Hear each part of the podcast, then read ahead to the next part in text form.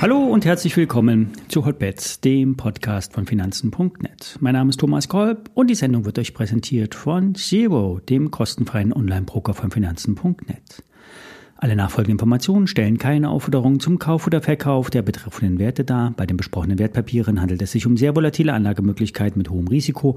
Dies ist für immer keine Anlageberatung und er handelt auf eigenes Risiko. Ja, und wieder stieg der DAX auf 16.000 Punkte. Zwar erst nachbörslich am Freitagabend, doch die Bewegung wurde im Groben heute Vormittag auch im Kassamarkt nachgeholt. Die US-Arbeitsmarktdaten vom Freitag, ausgedrückt in den Non-Farm Payrolls, waren viel stärker als erwartet. Und das überraschte. Der Arbeitsmarkt ist robust. Zwar lässt die Dynamik nach, doch für die amerikanische Notenbank bedeutet das, die Notwendigkeit, die Zinsen länger höher zu lassen, besteht weiterhin, trotz der Unsicherheiten im US-Bankensektor und der anstehenden Zahlungsunfähigkeit der USA. Das hört sich erstmal dramatisch an, ist aber ein Spiel, was in der Vergangenheit öfters gespielt wurde. Die Schuldenobergrenze musste erneut angehoben werden. Einige US-Politiker wollen eine Lösung für die nächsten zwei Jahre. Bisher wurde das Problem immer nur für ein paar Monate gefixt. Das Problem muss gelöst werden. Niemand will einen wirklichen Zahlungsausfall der USA riskieren. Nur der Preis für die Lösung, der steigt. Der DAX, der schwingt sich hoch. Die Amplitude, also die Schwingung, breitet sich aus. Es geht höher und tiefer. Es bildet sich eine Trompete, ein Megafon oder neudeutsch ein Broadening Wedge. Es ist, kommt relativ selten vor, dass sich die Kursschwankungen ausweiten. Normalerweise laufen die Kurse immer enger zusammen, um dann nach oben oder unten auszubrechen. Derzeit steigt die Schwankungsbreite. Und das passt auch zur Saisonalität. Der Mai ist volatil. Oben liegt, die obere, äh, liegt der obere Rand des Megafons bei 16.020 Punkten mit ausweitender Tendenz. Unten bei 15.650 ebenfalls mit ausweitender Tendenz. Ob es nun oben oder unten rausgeht, bleibt völlig offen. In wenigen Tagen findet die Hauptversammlung von K&S statt. Genauer gesagt am 10. Mai, also Mittwoch. Wer die Aktie bis morgen kauft, Xetra-Handel, bekommt am Tag der HV einen Euro ausgeschüttet. Das sind sechs Prozent ungefähr. Der Euro wird dann vom Kurs abgezogen. Ex-Dividende wird dann die K&S am Donnerstag gehandelt. Nun wurde ein Gegenantrag zur Hauptversammlung bekannt. Demnach will der Aktionär Deutsche Ballaton eine höhere Auszahlung an die Aktionäre durchsetzen. Die Aktionäre sollen einer Kapitalherabsetzung im Verhältnis 4 zu 1 beschließen. In dem gleichen Verhältnis wird dann den Aktionären ein Aktienrückkauf angeboten.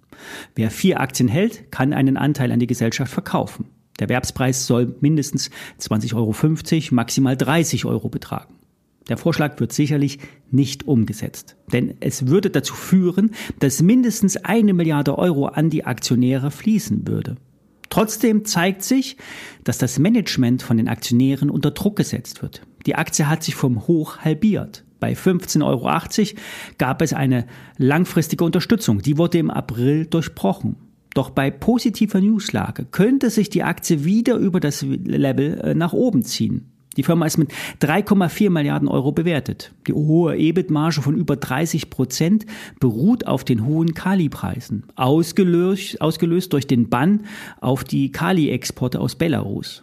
Die Analysten der UBS hatten zuletzt die Aussichten für den Preis von Düngemitteln gesenkt. Der Umsatz 2022 äh, wird äh, bei 5,6 Milliarden Euro liegen. Der Cashflow lag bei 1,3 Milliarden Euro. Und da wollen die Aktionäre ran, an den Futterdruck. Fazit. Die Aktie macht ein neues Tief. Vielleicht wird der Abschlag nach der Dividendenausschüttung stärker zurückgekauft, wenn es Signale bei der HV gibt, die das ähm, ausdrücken. Börse Online gibt ein Kursziel von 27,50 Euro ab. Stop knapp unter 15 Euro setzen. UBS sagt, 19 Euro Kursziel rät aber die Aktie nicht zum Kauf. JP Morgan bestätigte im April 26 Euro Kursziel. Seitdem ist die Aktie rund 15 Prozent gefallen. Wer hier eine erste Aktienposition aufbauen will, kann das machen. In ein paar Tagen gibt es Cash aufs Konto und man hat zusätzlich die Aktie. Zu viel sollte man aber nicht erwarten. 20 Prozent sind möglich. Vielleicht auch in Teilbeträgen erstmal einsteigen. Mit einem KGV von etwas über 8, Basis auf 2024er äh, Schätzung, lege ich mir auch eine kleine Position ins Depot das nur als Hinweis zu Interessenskonflikten. Spannend könnte es auch morgen bei PNE werden. Der Windkraftprojektentwickler hat zur HV geladen. Hier will der Hauptaktionär Morgan Stanley einen Antrag zur Kapitalerhöhung einbringen. Ziel soll sein, die Altaktionäre vom Bezugsrecht auszuschließen, um so mehr Einfluss zu erlangen. Ursprünglich wollte der Großaktionär Morgan Stanley sein Aktienpaket an einen Infrastrukturfonds verkaufen, scheiterte aber mit dem Projekt. 44 Prozent der Anteile waren schlussendlich wohl dem Käufer zu wenig und zudem hätten auch die Käufer den übrigen Anteilseignern ein teures Übernahmeangebot unterbreiten müssen.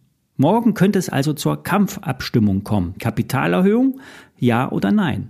Gerüchte besagen, dass nicht alle Großaktionäre von dem Deal überzeugt sind. PNE selbst versucht derzeit sein US-Geschäft zu verkaufen. Und die Sondererlöse aus diesem möglichen Verkauf sind in der aktuellen Guidance nicht berücksichtigt. Und dies könnte schlussendlich zu einer Prognoseanhebung führen.